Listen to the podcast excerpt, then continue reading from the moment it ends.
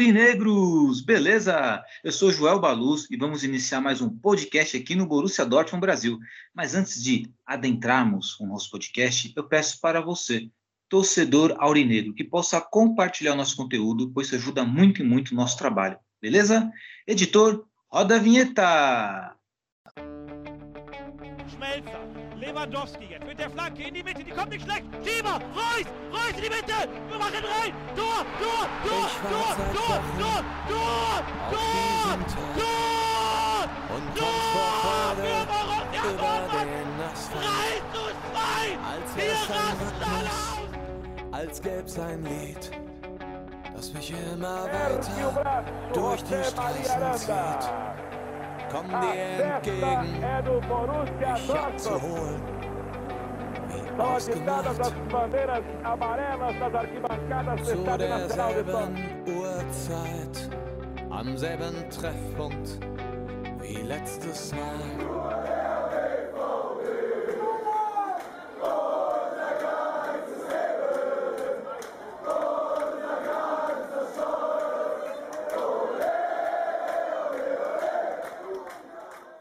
Primeiramente, um bom dia, uma boa tarde, uma boa noite para todos vocês. Na nossa tradicional mesa virtual de hoje, eu estou na presença do nosso querido editor, diretor do Borussia Dortmund Brasil, Renan Arede. Boa noite, meu querido Renan, tudo bem com você, meu amigo? Boa noite, Joelito. Boa noite, galera. Tudo tranquilo, mas poderia estar melhor, né? É verdade, né? Porque quando perguntamos se está tudo bem aqui, é claro que estamos perguntando na vida em geral, mas quando partimos para o contexto do futebol, digamos que pela parte né, do território alemão, o nosso amado Borussia Dortmund, às vezes, muitas vezes, deixa a desejar. Entendo bem este sentimento, meu querido Renan. Mas fala para mim, Renan, fala para nós, qual é o seu destaque inicial de hoje?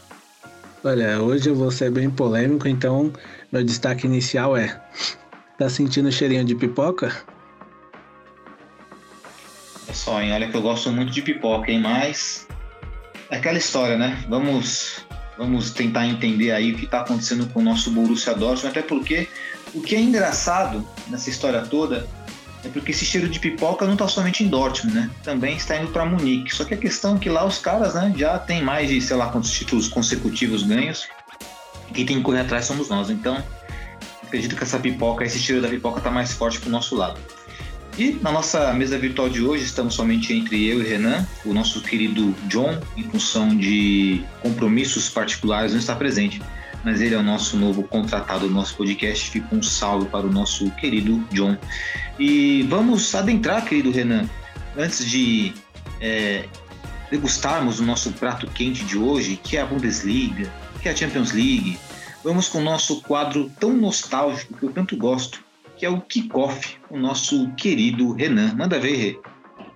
Kickoff de hoje eu vou trazer aí uma informação que é algum, se eu não me engano, no jogo sem ser esse agora, no outro que foi em casa, teve um mosaico da torcida do Dortmund, né, na Muralha Amarela, que é, era em uma homenagem ao Westfalen Stadium, que é o Signal Iduna Park, né? Então é o nome antes dos naming rights e nesse mosaico estava escrito, né, para sempre Westfalen Stadium. E só que é, hoje, né, o, o tabloide Ruhrnachrichten, né, que é do Vale do Ruhr, é, publicou uma matéria em que o chefe da empresa Signal Iduna, que dá o nome ao estádio, né, o name rights, é, não curtiu muito esse mosaico, até porque ele paga para ter o nome da empresa dele no estádio, né? E o mosaico, como a gente sabe, faz alusão a antes disso. Então a matéria era bloqueada, né? Não deu para ler completamente assim, mas em especial assim, principalmente ele fala que não não gostou nem um pouco do mosaico e que é, isso deveria ser revisto, pois existem outras coisas por trás também, né? Então vemos aí que entre aspas, esse mosaico chegou longe e incomodou pessoas do dinheiro de Dortmund, né? Compreendo, Renan. Mas, na sua opinião, você acha que tem justificativa da reclamação em relação a esse mosaico ou não? Cara, assim, vem, tem os dois lados, né? Eu entendo o lado da torcida, principalmente a questão dos ultras, que é uma questão mais saudosa, uma questão principalmente os ultras do Dortmund, que já fizeram caminhada falando que o Dortmund não estava à venda, entre outras coisas que a gente já sabe. Então é óbvio que eles vão chamar de Westfalen Stadium, porque é uma menção ao tempo em que o time não era, entre aspas, vendido. Então, e tem o lado da empresa, que eu concordo com ele. Porque assim, você paga para ter o, o nome do estádio. Então é a mesma coisa que assim. É, o, a, a torcida, vamos lá, tor, aqui no Brasil, exemplos. A torcida do Palmeiras faz um mosaico é, com o nome de Palestra Itália. A torcida do Corinthians faz um mosaico com o nome de Arena Corinthians. É óbvio que os donos das empresas que pagam para aquilo vão achar ruim o mosaico, porque é, entre aspas você está sendo atingido, né? Então eu entendo os dois lados. Não tenho assim, nessa parte eu fico meio que em cima do muro, mas não acho que tenha um lado errado, né, nessa parte. Correto. Bom, eu vou dar minha opinião. Assim, eu acredito que, infelizmente, o torcedor não tem como você controlar. Né? Então, o torcedor ele vai levantar um mosaico ali e vai colocar a mensagem que ele bem quiser, dentro que esteja ali bem é, diante da legalidade, né? Não seja incitação ao ódio, coisa do gênero. Eles podem erguer qualquer mensagem. Eu acho totalmente tranquilo, até porque isso não vai mudar o nome do, do estádio, o sigla do Napark. Na transmissão, quando é anunciado, né? Tá bem explícito ali, narradores, fala o signo do Napark e tal mas é claro que dá para entender o lado do empresário, dá para entender o lado de todo mundo. Mas o torcedor, de fato, não tem nenhum compromisso com isso, não é verdade? Até porque acho que os torcedores não estão recebendo ali, né? O empresário que né, é responsável pelo nome ali, o estádio e tudo mais. É, mas como, é que a gente está falando também na visão de torcedor, né, Renan? Porque é muito saudoso para nós lembrar do nome Westfalen Stadium. Sim. E tantas alegrias, né? Tantas alegrias. É, então, eu até entendo assim o lado dele, porque eu até pesquisei e o valor da negociação para eles terem o um nome no Westfalen Stadium para ser Signal é gira em torno assim durante todo o contrato em 100 milhões de euros, né? Então é um valor bem alto. Entendo ele, mas é o que você falou, você não tem como controlar o que o torcedor vai fazer no mosaico, né? É, bem difícil, não tem como controlar mesmo, né? Inclusive, se as torcidas, se as torcidas aqui né, no Brasil pegarem esse exemplo do Borussia Dortmund da torcida, logo logo teremos aí, né? Um bandeirão que nem você falou, Palestra Itália, até mesmo o Arena Corinthians. Eu ia chutar Parque São Jorge, mas não sei se faria muito sentido para o Corinthians, né? O próprio Grêmio, né? Enfim, é, caso ali, é que, apesar que o Grêmio já não houve uma reforma, não é verdade? Aqui no Palmeiras houve uma reforma, né? no mesmo local. O Corinthians foi feito estádio em outro local que tinha um nome, né? Batizado ali Arena Corinthians, depois virou Neoquímica Arena, não é isso, né? Isso. E. Né? Então o Grêmio também, né? O Grêmio é o... já é outra história. Inclusive aquele. O Olímpico, né? Do Grêmio ali tá, tá largado, né? Tá largado as cobras e largaço, né? A última vez que eu busquei matérias em relação a isso, mas é um assunto para outro momento, mas interessante esse negócio, né? interessante mesmo. Bom, vamos dar continuidade então, Renan, ao nosso, nosso podcast de hoje e vamos tratar de um assunto, e aí vai, é claro que vai gerar laços com a sua, o seu destaque inicial sobre cheirinho de pipoca. E tivemos aí um jogo, na minha opinião, desastroso e é incrível as coisas, porque, é, resumindo, o Borussia Dortmund empatou com o Stuttgart por 3 a 3 ganhando por 2 a 0 com um a mais, deixou os caras empatarem. Conseguimos fazer o terceiro gol, né, que seria o gol da vitória já nos acréscimos, já no literalmente nos acréscimos, depois faltando cerca de um minuto, já tinha estourado o tempo, o Stuttgart foi lá e conseguiu fazer o 3 a 3 Foi desastroso. E o que é engraçado é que assim, é, no nosso pré-jogo, tentei por um momento fazer ali um, um react ali, né? Um tempo, um tempo ali ao vivo mesmo, né? Então, editando ah, o Borussia Dortmund 2x0, aí depois, ah, E aí, quando eu comecei a colocar lá a Borussia Dortmund 2x0, partida tranquila, aí parece que e desmoronou. A casa caiu para nós. E evidentemente que muitos nossos torcedores, eu mesmo, o próprio Renan também acredito que sim, né, através dos seus pensamentos, levou críticas né, ao nosso time, ao nosso elenco. E com toda razão. Porque um time que quer ser campeão não pode se dar o luxo de perder pontos dessa forma para um time que está brigando contra o rebaixamento, para um time que estava com um a menos em campo.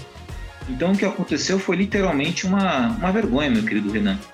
Então eu quero que você elucide aí tanto a sua análise como torcedor, né, de forma racional, mas também a paixão aí. O que a paixão está gritando para você neste momento? E também você pode trazer esse cheirinho de pipoca, porque cheirinho de pipoca é em Dortmund, não é em Munique não, é em Dortmund, pipoca está aqui. É, então, meu comentário é em relação ao Dortmund mesmo, porque assim, cara, é, você tá ganhando de 2 a 0 um jogo, primeiro tempo, e antes do fim do primeiro tempo eles ainda tem um jogador expulso. É um assim, um cenário ótimo para você.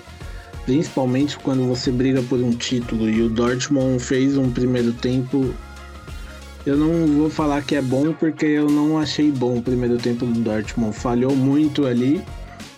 É, se a gente for parar para analisar friamente, o primeiro tempo poderia ter terminado 2 a 1 mas o Dortmund conseguiu ir com 2 a 0 Só que aí, meu, ao meu ver principalmente, aonde começa o erro? O Dortmund volta para o segundo tempo e você tira o Hummels para pôr o, o é Koulibaly, acho. O zagueiro. O moleque nunca fez uma partida no profissional do Dortmund. Você tá jogando fora de casa, que é onde o Dortmund joga mal demais. A zaga do Dortmund não tinha nenhum zagueiro de ofício além do Koulibaly, que é da base. Você tá com uma zaga que você tem o Khan do seu lado. Então nem Sully, nem Slutterback, Shutterback, nem o, o Hummels estão ali. Já começou o erro para mim aí. Porque se ele queria colocar o moleque, então que começasse com o moleque ou tivesse colocado ele no jogo anterior para já aquecer ele. Agora, você colocar o moleque num segundo tempo fora de casa, não, para mim você já, já começou errado aí. E daí em diante foi pior. Porque o time começou, foram erros atrás de erros e assim, 45 minutos mais acréscimos, o Dortmund tinha um a mais e conseguiu tomar três gols. Ah, mas o Koulibaly errou. Ele só ele errou? Não adianta você pôr a culpa nele e esquecer que o senhor Marco Reus no terceiro gol ficou olhando o contra-ataque do adversário que a, os laterais do Dortmund, nenhum foi capaz de parar o cruzamento. O Libali errou? Errou. Tem parte de culpa também, mas não adianta só culpar ele, porque é um, um jovem que entrou e falar: ah, não, o Dortmund tá horrível, perdeu o título, vai, não vai ser mais campeão por causa do Koulibaly. Não. São 11 em campo.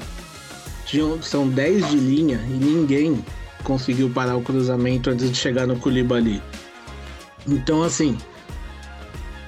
Com, e aí vem novamente, vou falar de erro do terceiro. E principalmente também de quem tá comandando o Dortmund, como a gente cansa de falar aqui. Você contratou dois zagueiros, que é o Sully e o Nico. Sabe que seu time vive no DM. Sabe que seu time é disparado na Europa o que tem o pior DM. Aí você tem o Hummels, que já tem um pouco mais de idade, então você sabe que não aguenta muito. Você tem o Sully e o Nico. Se dois se machucam, o que, que você vai usar? Aí você usa o Khan. Beleza, mas o Khan precisa de alguém do lado dele. Quem você vai pôr? Subiu alguém da base, tá bom. Subiu ali, beleza. Tomou o 2 a 2 Aliás, quando tomou o 2 a 1 ele já deveria ter pensado em alguma coisa para você blindar a zaga mas ele não fez nada disso. Aí quase no fim do jogo ele põe o Reina, o Reina marca o gol e no último lance dá aquela palhaçada. O contra-ataque dele, se você olha a jogada, dá até uma raiva, porque ninguém ali da frente voltou para marcação. Então eu vi muita gente culpando o Koulibaly, é muito fácil culpar só ele e esquecer que a gente tem mais jogadores em campo, inclusive alguns que deveriam ter uma responsabilidade maior, principalmente pela faixinha que tá no ombro de capitão, e correr, mas não corre. Aí, rede social, xinga o moleque, é mais fácil queimar ele. Primeiro jogo dele como profissional, fora de casa, mais fácil. Eu até tenho os dados aqui. É, o Dortmund em casa ele tem 11 vitórias, um empate e uma derrota. Fora de casa ele tem 7 vitórias, 2 empates e 6 derrotas. Então a gente vê como fora de casa o Dortmund é péssimo. Aí você joga o moleque na fogueira. Então assim. E fora tudo isso, né? A gente teve o Bayern que empatou. Então assim. Podem falar o que for, o Bayern pipocou também, pipocou, mas até aí eles estão em primeiro do mesmo jeito. E o que isso entra na minha irritação sobre essa partida também, porque assim, é, a gente fala muito aqui sobre a época do Favre, que perdeu o campeonato lá, que tinha oito pontos à frente. Mas olha bem a temporada do Bayern. Olha bem o quão conturbado tá o, o Bayern. A gente teve aí na, pela Champions League o Sané levando um soco na boca do Mané. Olha o ambiente dos caras. Eles demitiram um técnico não tem nem um mês. E um técnico que era vencedor, que ganhou títulos com o Bayern.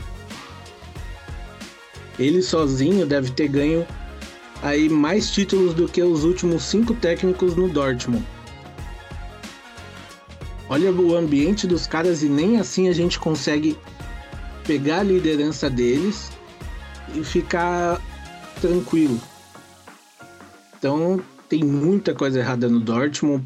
É, desde si, todo mundo ali tem culpa. Então o que eu quero deixar em principal é não culpe apenas um jogador por conta de um erro. Ah, o Koulibaly tem, que fez o Dortmund não ganhar os três pontos. Não. Olha a jogada inteira vê todo mundo. Em especial o que tá com faixinha no braço lá de capitão. Que é o primeiro que deve. Que, aliás, ele nem começou jogando. Ele entrou depois, então ele cansado ele não tava. Exatamente, Ana. Eu ia citar exatamente esse ponto aí que você adiantou finalzinho aí, nos 90 minutos, que ele veio do banco de reservas, então não tem nem desculpa para ele não correr, ele não voltar. É uma marra Dá para ver uma falta de vontade no próprio semblante dele. É claro, nós entendemos que os nossos talentosos jogadores, desde que ele chegou, ele foi o que permaneceu. E sempre haverá uma discussão se o Royce permaneceu de fato por amor ou por falta de oportunidade de ser vendido. Até porque é um jogador que se lesionava muito. Dizia-se que ele foi vetado no Barcelona, né, quando tentaram ali sondar ele pelo próprio Messi, em função dessa essas lesões que ele tem e tudo mais. Não sei, se, não, não sei até onde isso é verdade. Só que o que é uma grande realidade, nós podemos visualizar com nossos olhos, graças a Deus, é que o Royce já não é o mesmo cara, tanto pela idade, né? mas a questão é, nós sabemos que a idade pode, pode trazer limitações, nós sabemos disso, mas a idade não traz limitações para a vontade, né? para exercer a liderança, para ter ali né, os culhões né, a gritar, a vibrar, para chamar atenção, não. Ele fica totalmente inerte, nada acontece, nada faz. E aí, meu amigo Renan, a paciência vai embora. E acredito que talvez o lado positivo de tudo isso, pelo menos que nós podemos ainda ter uma esperança em termos individual, é no nesse, nessa reação do, do Malen, né? Do holandês que deu uma assistência, fez um gol e já é a segunda partida que joga bem, né? É, o Malen é o ponto, eu acho assim, o melhor ponto do Dortmund nesses últimos tempos. E assim, ou, mas também, cara, é, o que me preocupa, tá me preocupando muito é o Jude ainda. Ele, outro jogo dele muito apagado, muito parece que ele não tá em campo, ele tá aí com o pensamento longe, porque você vê que tem muita jogada ali que ele quer enfeitar, quer dar um toque de calcanhar sem necessidade ou segura muito a bola. E tá me preocupando bastante. Eu não sei o que é, se é a questão física do joelho dele, se é por questão de venda ou não. E Marco Reus também, assim, tá negociando para renovação de contrato. Não sei se isso também está afetando o desempenho dele. Mas ambos, se não estão com cabeça no jogo, deveriam chegar pro Terzete e falar: ó, me deixa no banco, solta uma nota falando que eu, que eu me machuquei no treino, qualquer coisa. Seria melhor porque a gente tá brigando por um título que a gente não tem há 10 anos. Então, assim, a gente precisa de quem quer ficar, quem tá comprometido, porque é complicado. O Malen, igual você ressaltou, tá tendo ótimas atuações, ainda bem. Tem sido o jogador mais esforçado do Dortmund, para mim, o que tem merecido mais elogios. E agora a gente tem aí uma esperança de ainda poder brigar pelo título, apesar, assim, particularmente eu vendo os jogos do Dortmund, eu não consigo é, pensar em título. Eu penso que a gente está brigando por ele, mas falar assim, ah, é, vamos ser campeões, eu acho que ainda é muito distante da nossa realidade. Eu acho que a gente ainda tem que pensar que a gente está brigando, infelizmente. É, nós temos aí agora seis jogos pela frente, né? Graças a Deus, desses seis, quatro são em casa, que é onde o Dortmund costuma render um pouquinho mais. Porém, a gente tem dois foras, e dois jogos fora equivalem seis pontos, né? Verdade, inclusive essa partida aí que vai ser a próxima, nossa próxima partida vai ser o feriado, né? Sexta-feira é feriado, mas aí a galera vai, tá, vai emendar nisso aí, né? Com certeza. Vai ser no sábado aí, às 13h30 contra o Eintracht Frankfurt. Hum, uma partida difícil, viu, Renan? Bem difícil e, assim, no mesmo horário, o Bayern de Munique vai enfrentar o Mais. E o Mais, assim como o Borussia Mönchengladbach, tem um bom histórico contra o Bayern de Munique. Então é uma possibilidade interessante aí de ultrapassar os caras. Mas, é, mas voltando, é uma esperança bem distante em função do nosso desempenho, da falta de vontade, dos problemas, porque assim, se colocarmos a balança, quem tem mais problemas hoje, o Bayern ou o Dortmund, com certeza é o Bayern, em função dos problemas internos. Mas perceba que mesmo com os problemas internos dele, eles não conseguem manter o nível o nosso. Então isso mostra também que o nosso problema é crônico, só que não é de hoje. Já é de quantas temporadas isso, Renan? Umas, sei lá, umas sete temporadas, né? Sete, oito temporadas aí. É, exato. Aí complica tudo. Mas, enfim, queridos aurinegros, né, diante de tudo que lucidamos aí, fica o saldo positivo, que é as atuações do Malen. Podemos perceber aí também, né, tem a questão do ADM, que é um jogador que temos esperança, que sabemos que se tiver 100% fisicamente vai render. Brandt também voltando a jogar bem, inclusive faço uma observação que disseram aí que ah, foi ruim ter anunciado a renovação do Brandt. Eu não acho que foi ruim, acho que isso não influi em nada, na minha opinião, não influi em nada. Porque eu acredito que seja ruim, e aí pode ser uma estatística que o nosso querido Renan pode trazer mais para frente, hoje eu lancei, eu acabei sugerindo a ele, é colocar o balanço dos ganhos salariais né, anuais pelos nossos jogadores. Nós percebemos que os caras que ganham mais são aqueles que são mais questionáveis. Então tem um, tem, assim, tem um contrabalanço nessa folha salarial do Borussia Dortmund. Um dia podemos explorar sobre esse assunto e mais a fundo. Né? Mas, diante disto, ainda temos a esperança, entre aspas, de ganhar a Bundesliga. Temos, por quê? Porque o Bayern de Munique está ali num, está em chamas, né? O relacionamento interno dos jogadores, diretoria e tudo mais, está conturbado lá. E, diante disso, a classificação da Bundesliga que nós temos hoje, nesse presente momento, é na primeira colocação o Bayern de Munique com 59 pontos, o Borussia Dortmund com 57 pontos na segunda colocação, União Berlim na terceira colocação com 52 pontos e o RB Leipzig com 51 pontos na quarta colocação.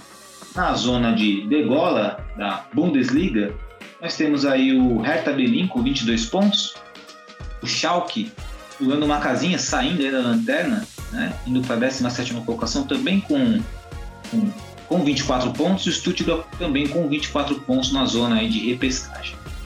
É, tá bem disputado esse descenso aí da Bundesliga, né? esperança aí para os nossos rivais, esses sim precisam de esperança, muita força ali para sair dessa situação.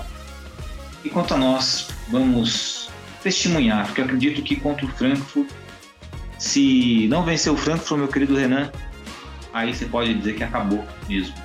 É, vale lembrar que assim, a gente vai jogar contra um time que é assim, você pode falar que é fraco, mas a gente está falando do atual campeão da Europa League, né? Não dessa atual edição, mas da edição passada. E assim, eles têm também o vice-artilheiro da Bundesliga, né? Que é o Colomani. Que é um camisa 9 que está dando muito trabalho. Inclusive dizem que vai para o Bayern na próxima temporada, né? E assim, pra gente ter noção do perigo que é ter esse adversário, o Colomani, ele é o, o artilheiro da Bundesliga, né? O, é o Fulkrug do Bremen, com 16 gols. Aí ele tem 13 gols. E ele também é o, é o vice-líder em assistências na competição. O Guerreiro é o líder com 11 assistências e ele tem 10 assistências. Então é um jogador que me preocupa muito, principalmente conhecendo a zaga do Dortmund. O Krug é o, né, o Krug era seria interessante. Ele não vai falar que seria interessante aqui no Dortmund, mas cara que vem de, de time menores e jogar no Borussia Dortmund acaba sempre dando uma ramelada. Mas o Colomani é um bom atacante, isso é evidente. Perdeu aquele gol na cara ali que determinou, né, praticamente ali o, o título da Argentina, né, pelo menos conduzindo a final, com as, finalidades na, na final da Copa do Mundo, mas também trazendo a lembrança que o Frankfurt entra com muita pressão nessa partida, porque, segundo aqui consta os dados aqui, já está há mais de quatro rodadas sem vencer, né? Ele vem de empate, derrota, empate, derrota, empate. Então, vamos chegar com essa pressão necessitando de vitória. E eu espero que o Borussia Dortmund não seja o Robin Hood mais uma vez, né, para dar alegria para os times que estão em crise Esperamos mesmo. Um jogo bem complicado. Vamos testemunhar no próximo sábado às 13h30. Certo, Renan? Então vamos virar a página aí, meu querido Renan. É mudar um pouco, mudar um pouco essa vibe, né? Essa vibe do Borussia Dortmund às vezes deixa a gente um pouquinho para baixo. E não era para deixar, para deixar nós alegres. Todos nós alegres, mas não é que acontece. Vamos para o giro pela UEFA Champions League. Tivemos aí o. Bom, Primeiro vamos recapitular que na semana passada era unânime que o Napoli era o favorito e iria passar e já projetávamos um Napoli na final contra o City ou Real Madrid. O que aconteceu é que o futebol sempre vem nos calar e uns vão dizer que ah, a camisa pesou. Né? O que eu acho é uma grande besteira isso da camisa pesou. O Milan não tem um time ruim, o Milan tem um time bom. Claro que talvez tenha menos qualidades do que o Napoli mas, na hora do vamos ver, meus amigos, 11 contra 11, isso é o de menos, né? Vai, vai vencer quem tiver melhor postura, tiver melhor, melhor dia, tiver mais calmo, tranquilo, souber aproveitar as oportunidades. E foi o que aconteceu. O Milan aproveitou as oportunidades. O Milan passou, então acabou meio que de alguma forma calando tanto a minha pessoa, o Renan e o nosso querido ausente hoje, John. Mas, e do assim, outro lado já era. Rapidinho, é, vale é, ressaltar aí que no primeiro tempo teve um pênalti não dado para para Napoli ali que foi escandaloso, né? O Rafael é verdade, Leão, escandaloso. O Rafael Leão deu um carrinho ali que me surpreendeu que nem o VAR chamou. Ou se chamou, o árbitro ignorou, mas foi para mim aquilo ali foi um pênalti claro. Não foi ridículo aquilo ali. Né? Porque antes tinha havia tido pênalti, né, no, no Rafael Leão Engraçado que ali eu não achei pênalti. Porque assim que o, o Leão pega, ele já, ele já tinha passado a bola. Ele não passou a bola porque o cara bateu nele. Ele já tinha passado a bola e depois veio o contato. Aí beleza, deu pênalti. Na minha interpretação não foi pênalti. Aí, ok, né? O pênalti foi pego ali, o Giroud acabou errando. O Leão acabou defendendo. E teve esse pênalti do próprio Rafael Leão no. Não lembro qual jogador que foi do, do Napoli, agora eu tô foi o Lozano, acho que foi em cima do Lozano, acho. E foi totalmente pênalti ali. Ele pegou totalmente o jogador, tanto é que o Lozano chegou para finalizar, não finalizou em função desta interceptação nos tornozelos dos pés do Lozano. O juiz errou feio, porque ali 1 a 0 mudaria completamente o clima da partida, seria um outro jogo. Né? O Milan depois conseguiu ali diante de uma jogada bonita do Rafael Leão, um gol do Giroud, né? Se a redenção de Olivier Giroud. E aí o nome do jogo muda completamente, 1 a 0 para o Milan, o Napoli precisando fazer dois gols, precisa se atacar para frente. E não deu para o Napoli. Mas você assistiu essa partida, certo, Renan? O que, que você achou dela, cara? Você achou que o Napoli foi melhor? Não foi? A classificação foi merecida para o Milan? Por favor, me mande sua opinião e eu quero também que você fale um pouquinho também sobre o nosso querido Kivara, né? O Kivara, aquele. Todo mundo hypando muito ele, mas eu tenho uns pontos pertinentes a colocar aqui, eu quero ver se coincide, mas eu não quero falar para você o que eu penso, que eu pensei dele nessas duas partidas, eu quero que você dê sua opinião. É, cara, assim, se a gente for pegar os dois jogos, foi um, um confronto em que eu esperava mais da Napoli, para falar a real para você, porque vinha demonstrando mais força, né? Só que, querendo ou não, a gente não pode achar que o Milan é qualquer time que iria perder, né? A gente está falando do Milan, que tem, é, principalmente em Champions League, é um time que tem uma história, né? Então, é, a gente às vezes, pelo atual momento dele, esquece que são sete títulos e que tá se reerguendo, né? Foi campeão italiano recentemente. Então, eu não vou dizer que é injusta a classificação, porque um, não foi um jogo em que o Napoli foi melhor. Teve bastante chances pro Napoli, mas é aquela coisa, né? Algumas peças assim. Às vezes alguns jogadores fazem toda a diferença. E se a gente for parar para pensar, o Milan tem o Leão, que é um jogador que vem numa crescente muito grande, um dos principais nomes, inclusive, do, do Milan. E eu gostei. Se a gente for me perguntar, gostei. Gostei do Milan passar, porque igual você falou no outro podcast, um Milan Inter pode ser uma, um jogo muito bom de se assistir, né? Então, quem sabe, né? O Milan Inter seria um. Assim, é uma guerra, né? Literalmente uma guerra, mas precisa primeiramente a Inter passar do Benfica, na minha opinião, está bem encaminhado, venceu por 2 a 0 a primeira partida em Portugal. Naquela oportunidade do nosso podcast, esse resultado já havia sido concretizado então, nossa análise foi um pouco mais convicta nessa primeira rodada das quartas, né? E Real Madrid Chelsea, você chegou a assistir esse jogo, Renan? Eu vi alguns highlights só, mas assim, vi é, no intervalo também eles passam, né? Foi um jogo que no primeiro tempo o Chelsea assustou o Real Madrid, mas deu a lógica, né? Rodrigo aí. Rodrigo com dois gols matando o jogo é um cara que, assim, eu sempre deixei claro que é, era o empréstimo que eu queria pro Dortmund em vez do Reinier na época que veio. E tá aí porque eu acompanhei ele bem de perto desde o Santos, inclusive tem um amigo que conhece ele, jogou junto com ele no Santos, né? Mas não deu certo, só o Rodrigo deu certo. Então, queria ele no Dortmund na época do Renier, mas veio o Renier deu errado, infelizmente. E é um. A gente tá falando de um Real Madrid ali que assim. Eu duvido que eu, nem o mais. Assim, o mais fanático torcedor do Chelsea pensava que poderia reverter um 2 a 0 contra o Real Madrid. Porque é um time que, assim.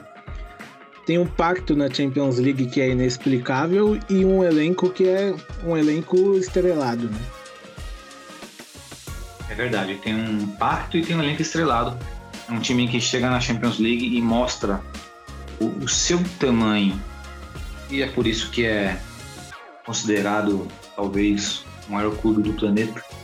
É claro que podemos questionar as conquistas do Real Madrid em Champions lá no passado, né, um momento em que havia muitos benefícios para o Real Madrid, através da questão política e tudo mais, mas aí eu vou adentrar um assunto um pouco mais obscuro, pelo qual não pertence a nossa competência no nosso podcast, mas a atualidade é unânime, não podemos é, ignorar ignorar os feitos do Real Madrid.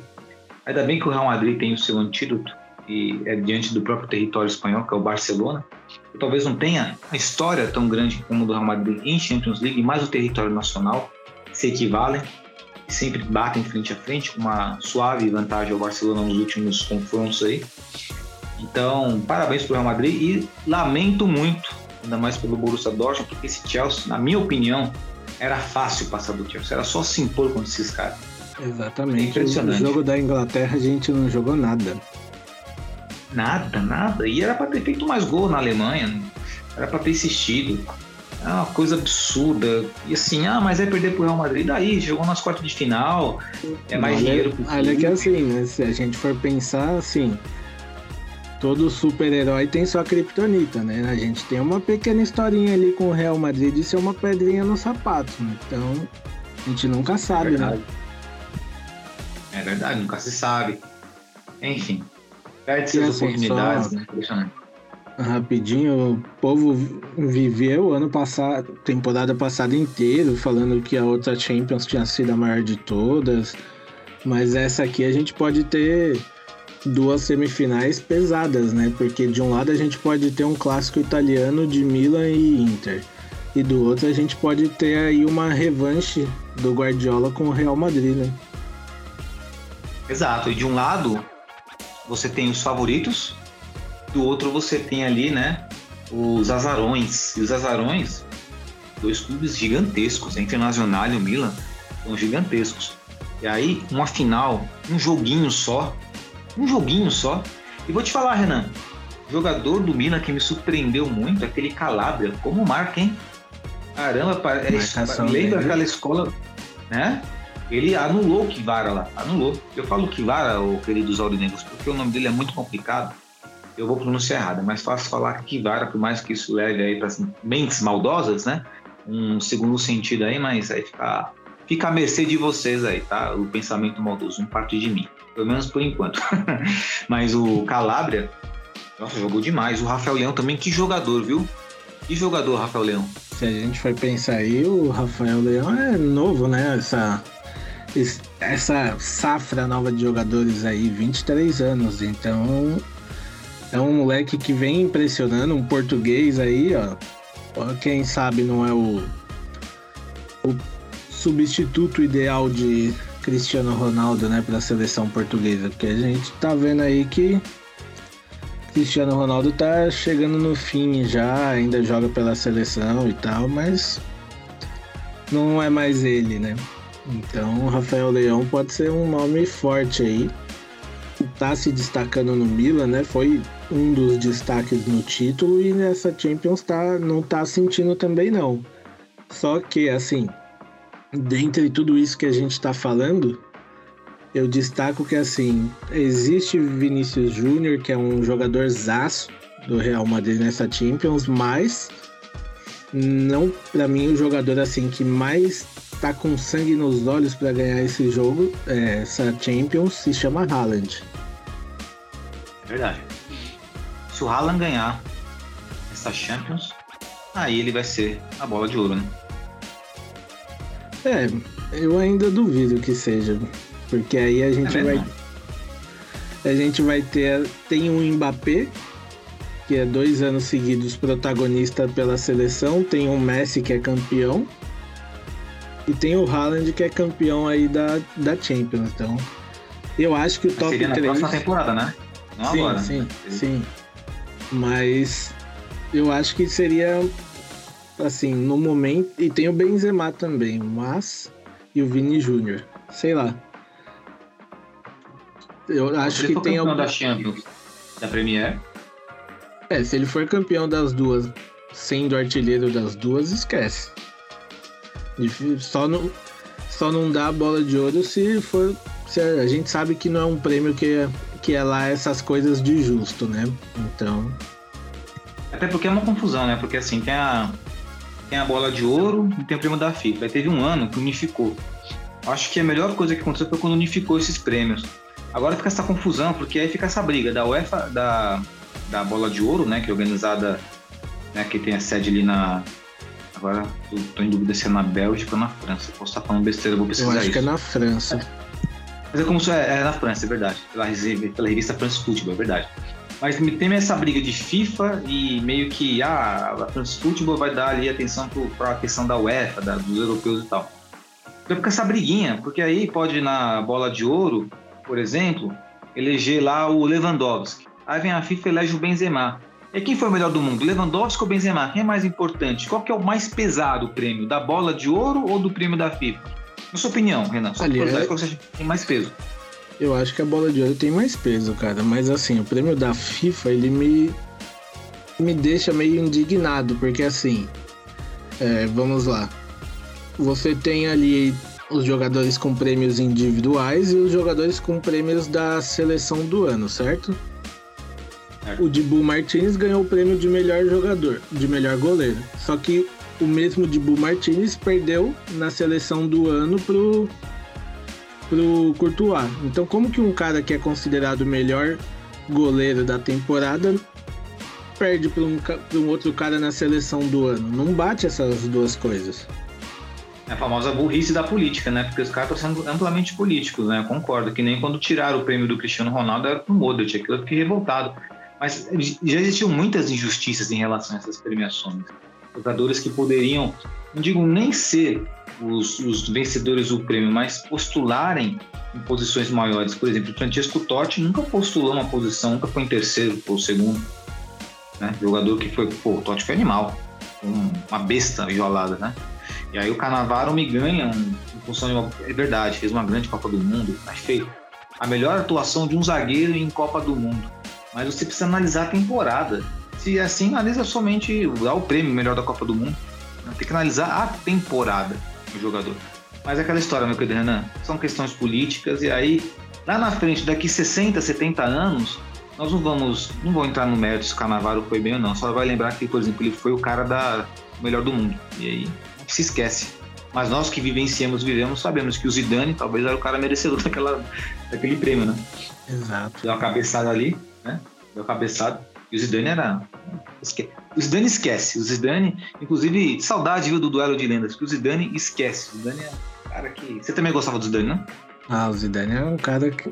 Assim, eu acho que muita gente não gosta dele mais por birra da Copa do que pela França, né? Do que Sim, pela pessoa Zidane. Verdade. Fora o fim aqui acha que o De Bruyne é melhor que o Zidane, mas nem continuando aqui o nosso, o nosso podcast aqui, né? E ah, sim, não, vamos vocês encerrar esse bloco aqui, né, da, do giro pela Champions League. Então vamos lá. É, Milan classificado, é uma declassificado, a tendência é Manchester City e Internacional, correto? Exato. Esperamos que não tenha nenhuma surpresinha, né? Nenhuma uma zebra, porque seria muito chato não ter o City na semifinal e não ter a Inter também na semifinal seria broxante, porque nós queremos ver o Haaland jogando e queremos ver esse clássico na Itália. Nós queremos ver aqueles sinalizadores lá. Não queremos ver violência, mas queremos ver uma agitação ali nas arquibancadas. Eu sei que vai ter tanto no San Siro quanto no Giuseppe Meazza, meu querido Renan. É para os fortes aí.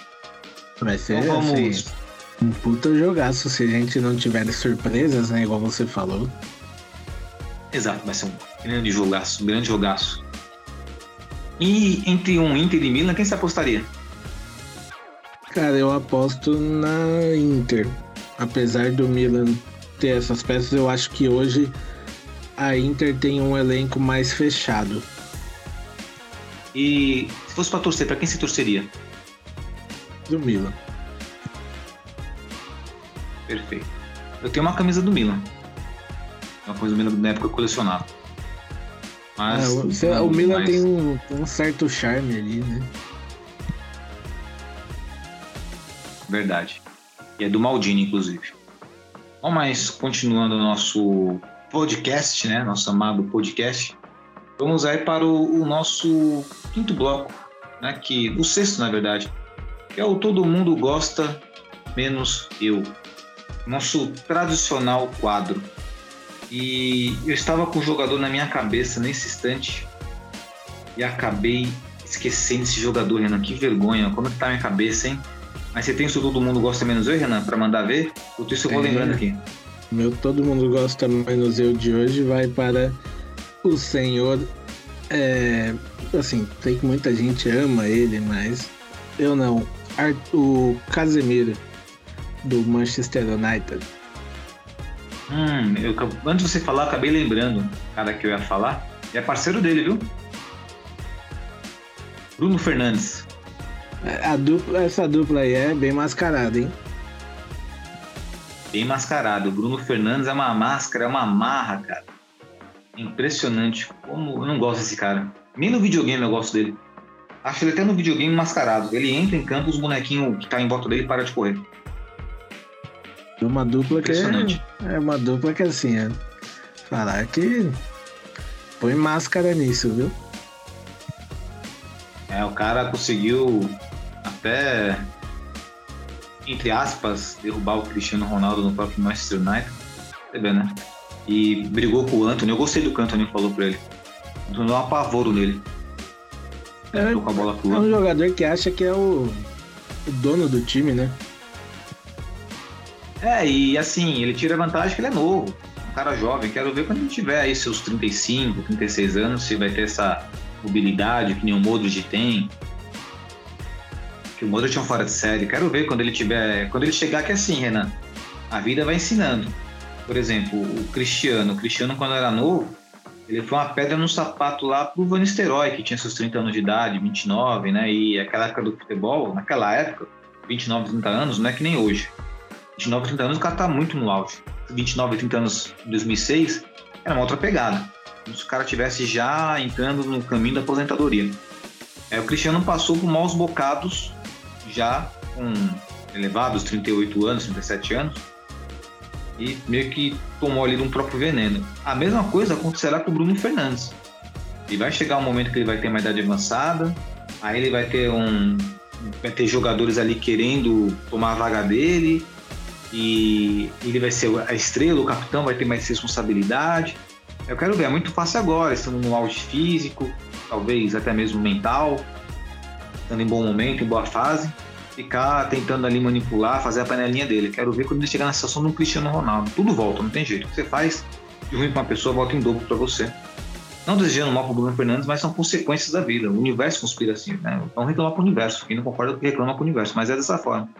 Aí você pega um Modric, por exemplo, um cara sempre de grupo, de elenco, olha, tá jogando até hoje, 38 anos, leve, solto e caminhando para ser mais uma vez campeão da Champions League. É simples, dessa forma. Então vai ficar aí concretizado aí. Todo mundo gosta menos eu. Casimiro, que o Renan não gosta. E eu, Bruno Fernandes, a dupla mascarada do Manchester United. E agora vamos para o nosso último quadro, Giro pelo Mundo, meu querido Renan. Muitas novidades aí no futebol nacional, também temos a questão do futebol europeu também. Tivemos aí a briga de Mané e Sané, Sané e Mané. O Sané com a boca estourada, Mané não quer ficar mais no Bayern. Temos aí também muitas novidades aí. Eu vou deixar você falar o teu giro pelo mundo, senão talvez eu possa atropelar você. Manda ver. Não, eu vou. Meu giro pelo mundo vai ser esse mesmo. É sobre a treta ali no após a derrota do pro City, né, do Bayern Todo mundo ficou meio assim, será que é verdade? Será que não é? O, o Sané tomou um socão na boca ali no beiço do Mané, né? Após uma troca de farpas entre eles ali. E com isso o Mané recebeu uma multa bem generosa, ficou de fora do último jogo. E agora os dirigentes do Bayern querem se livrar dele aí, porque dizem ser um grande problema que eles arranjaram para a cabeça, né? Então, o Mané de solução se tornou um grande problema para o Bayern. Assim, não que eu goste da violência, mas eu espero que piore o clima por lá, porque é bom pra gente. Mas, assim, me surpreendeu bastante, principalmente pela imagem que eu tinha do Mané de ser um jogador calmo, um jogador centrado e de repente um murro num companheiro de equipe, então é sinal que as coisas não estão muito boas por lá, principalmente porque para você chegar a agredir um companheiro de time é porque a situação tá bem aquém do que a gente possa imaginar, né? Renan, e eu tinha ouvido falar, aquela história, né? Ouvir falar não significa que aconteceu, apenas um boato que essa briga do Mané Sané originada dentro de campo e que essa agressão do Mané em relação ao Sané tinha sido em função de uma agressão verbal de aspecto racial do Sané para o Mané. É verdade isso ou é apenas boato? Olha, para mim é boato, pelo por tudo que eu li assim, não teve. E assim, a gente for parar para analisar, não, não teria muito sentido, né? Porque o, o Sané, a não ser que ele falasse sobre o país do Mané, alguma coisa assim, faria mais sentido. Mas questão racial eu acho que não teve, não, até porque não. O Sané seria muito burro em fazer isso, principalmente ele que já sofreu com isso pelas redes sociais dele, né? É verdade. Muitas vezes a galera coloca boatos e patrocinando na verdade. Mas, e, e verdade, né? E tem outro ponto pertinente nessa história. Beleza, o Mané talvez queira ir embora também do Bayern, o Bayern quer vender o cara e ele já sabe para onde ele quer ir? Então, o Mané até o momento não, não houve pronunciamento nenhum nem nada, né? Então. Já vim pra cá, né? Se ele quiser pular o muro, tá baixo o muro. Pode vir que a gente aceita ali. Só ali não... é melhor ainda porque ele vai chegar com raiva ainda dos caras. Sim, mas qualquer coisa a gente manda umas luvas de boxe que ameniza o soco. É verdade. Interessante ele aqui, hein? Ele e o Cancelo, já pensou? Nossa. Aí, Dois... aí seria reforço. Dois nomes decentes, hein? Dois nomes decentes. Nossa, muito decente. Aí sim, aí é reforço. Não os refugos que nós pegamos deles aí, né? Que é o Sully. O Sully é um refugo. Desculpa falar. O Sully é um. O Sully é uma geladeira Electrolux duas portas que na hora de correr, Jesus amado. Uma carreta, nossa, nunca vi um cara tão pesado. O salário dele é o maior salário do, do, do Dortmund, né? Segundo a estatística é o, que eu vi, é o maior salário. O próprio. Ele mesmo. É o próprio.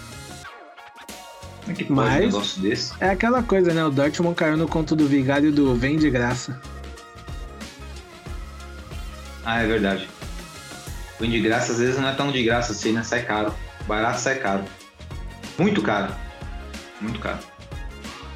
Bom, meu giro pelo mundo, eu queria apenas né, falarmos do futebol nacional e todo aquele reboliço que aconteceu com o Flamengo e Vitor Pereira ir embora, que foi demitido o Flamengo trouxe o glorioso Sampaoli para ser o seu técnico. E, ao meu ver, uma escolha um pouco questionável. É claro que não tenho bola de cristal aqui para ver, mas eu não, não gosto tanto dos trabalhos do São Paulo nos últimos tempos, não, Renan. Não sei se foi o melhor para o Flamengo, tendo em vista que é um elenco com muitos medalhões, né? E esse técnico aí, ele se acha o Guardiola, né? É, assim, duas, duas coisas. A primeira, o São Paulo é um técnico que sempre pede muito reforço, sempre é um técnico que nunca está satisfeito com o que ele tem no elenco. Essa é a primeira coisa. E a segunda é, será que o elenco vai gostar dele? Porque assim, querendo ou não, Sampaoli é um técnico que cobra a galera para correr. Ele não é aquele técnico que vai deixar a galera ficar andando. E assim, eu sempre tenho um pé atrás com o Sampaoli, porque assim, todo mundo sabe, acompanha a seleção argentina, ele já foi técnico da Argentina. Mas teve um jogo da Argentina que o Sampaoli perguntou pro Messi quem ele tinha que substituir. Então eu sempre tenho um pé atrás com ele. Então, também tem esse pé atrás com ele.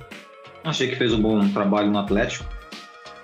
Quando foi sondado pelo Palmeiras, ele tinha feito uma avaliação do elenco e aí indicou que os únicos jogadores que eram fora de série no elenco naquela época eram o Ramires e o Dudu. Ramires que nem falar com o Palmeiras Ramires, o cara não vai nem lembrar. E aí pediu, sei lá quantos reforços para poder se igualar com o Flamengo, sendo que o time já tinha seus as suas peças e peças que hoje brilham. Naquela época não tinham muito brilho, é verdade, foram lapidadas. Eu questiono, mas de qualquer forma, enfim, talvez a diretoria do Flamengo saiba de algo que nós não saibamos. O torcedor do Flamengo, não sei se ficou tão à vontade com essa história, não acompanho as redes sociais deles, mas é aquela história, pelo menos aquele volta Jorge Jesus para. Eu vi também uma matéria também, repostou o nosso giro pelo mundo, que o Jorge Jesus parece que falou bem em defender a seleção brasileira, não sei. A seleção brasileira estava esperando o Ancelotti. Não vai ter Ancelotti coisa alguma, sabemos disso. A seleção brasileira está em maus bocados porque não tem técnico, Renan. Se você fosse a seleção brasileira, quem que você levaria para o cargo de treinador, mas analisando a possibilidade? Por exemplo, é. eu acredito que o Abel Ferreira não seja possível para a seleção brasileira. Sem, acredito, embora assim, sem pensar duas vezes o Abel Ferreira. Hoje é o melhor técnico que a gente tem aqui na América do Sul, disparado. Ou assim, vamos supor que eu fui no Abel Ferreira e ele me disse não. É, eu ia no ex-técnico do River. Esqueci, não fugiu o nome da, na mente agora, mas. Teria que ver, né? Eu esqueci o nome, o Galhardo. É Galhardo, é? Isso. Eu iria nele, tá. que é um, um técnico que, assim, é razoável também. É um nome que é, é possível. Não sei se ele aceitaria por questões. A gente sabe toda a rivalidade, mas são assim. Você pensar pelos nomes que eu vi, né?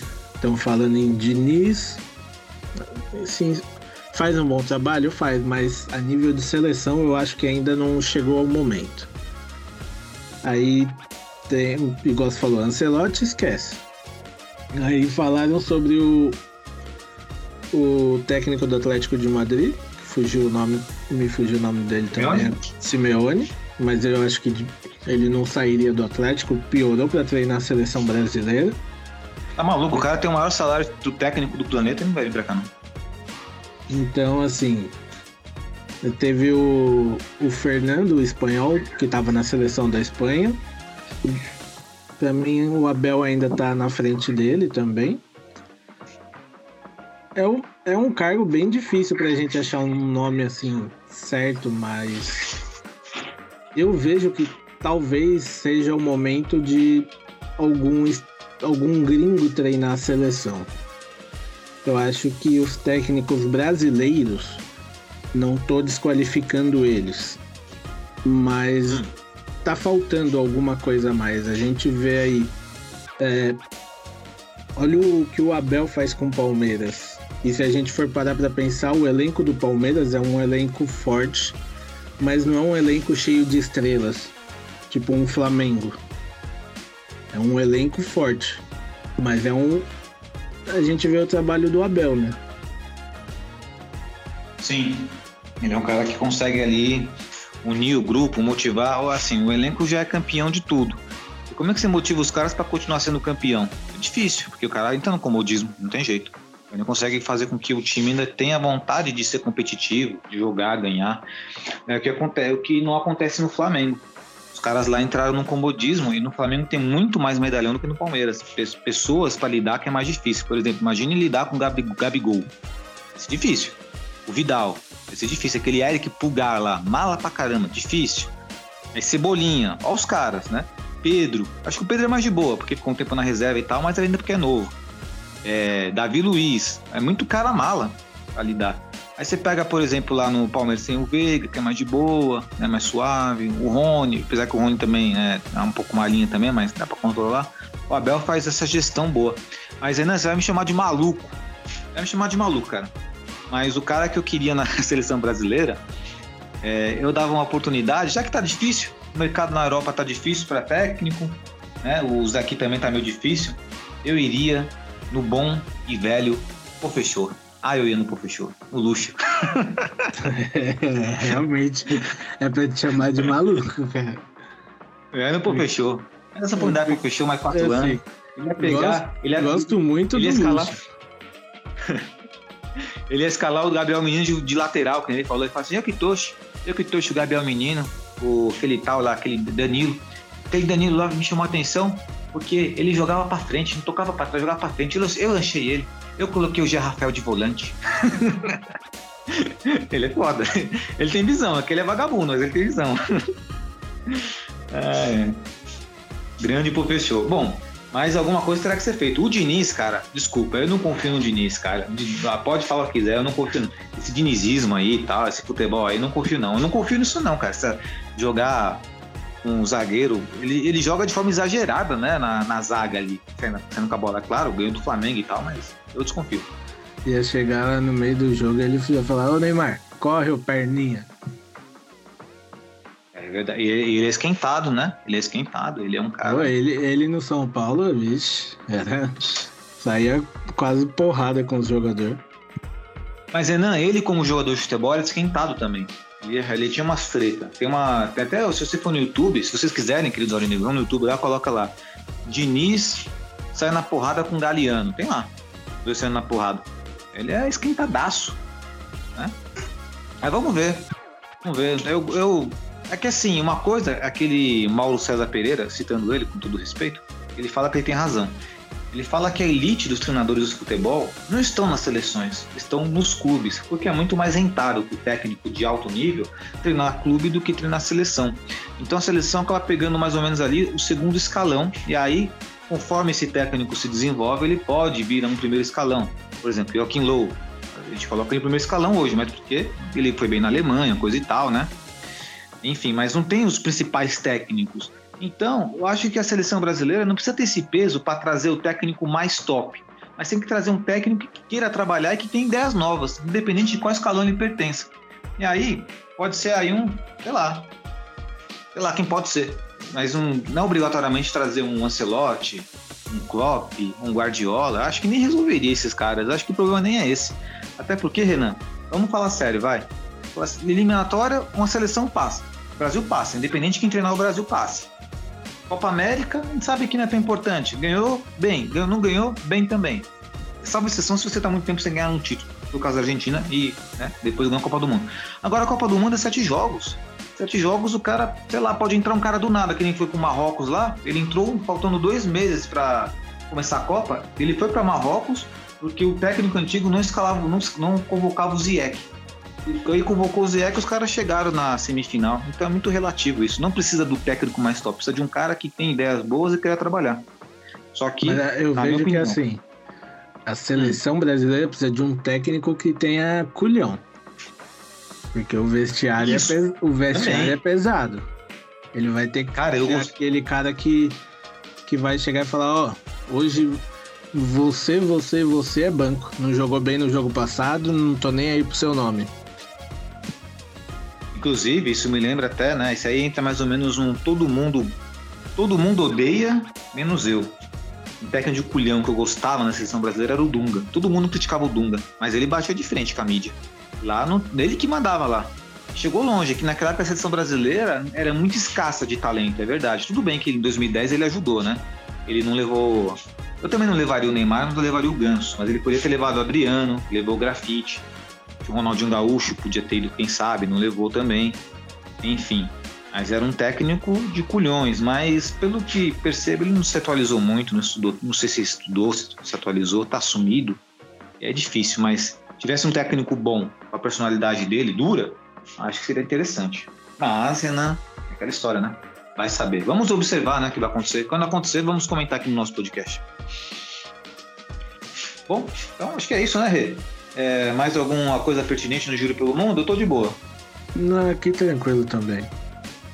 Perfeito. Então vamos, queridos aurinegros, é, encerrando o, o, nosso podcast, um podcast muito produtivo, muito bacana falar sobre o futebol aqui com todos nesta, nessa interação tão agradável. E agora eu vou passar a bola para o Renan para ele dominar no peito para fazer suas considerações finais. Com você, Renan. Agradecer a todo mundo que acompanha a gente, compartilha nosso trabalho, que ajuda muito a gente. E vamos embora. Muita.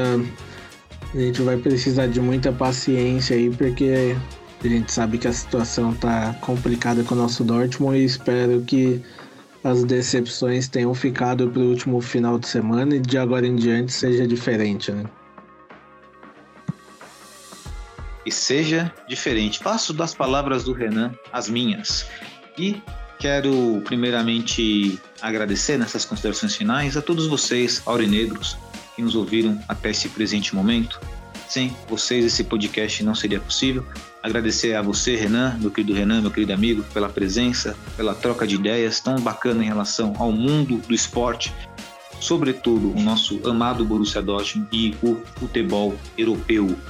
Né? E é claro que agora estamos falando bastante também do futebol nacional, que é interessante. Quebra tabu, é gostoso de falar sobre futebol nacional, futebol sul-americano. Futebol daqui é muito futebol que vive, ainda vive, mas graças né, ao nosso amor. Esse amor pelo qual eu acredito que seja que nos faz ser apaixonados pelo Borussia Dortmund, que poderia ser mais valorizado. É uma crítica pessoal, né? Pessoal, não é o fã-clube, é o, é o Joel é, poderia ser mais valorizado pelos torcedores na Alemanha, os próprios alemães, porque quando você se comove, quando você cobra, aí aqueles que estão no poder, eles se mexem mais, eles saem da cadeirinha. Agora, se continuar no tudo bem, ah, no próximo ano a gente consegue, aí vai ser mais um vice hoje, amanhã, depois de amanhã, e esse episódio você já conhece. E eu não estou inventando nada, é o que aconteceu durante todos esses anos. É por isso que existe na Alemanha um time que está com hegemonia e nós, torcedores aqui, o amado Borussia Dortmund. Estamos sempre tentando é, achar soluções, fazer aqui é, jogo de imaginação para tentar achar soluções, mas nunca consegue. Tá? Então fica esse, essa observação. E agora eu vou desejar aquele grandioso abraço apertado em vocês. Até semana que vem e valeu!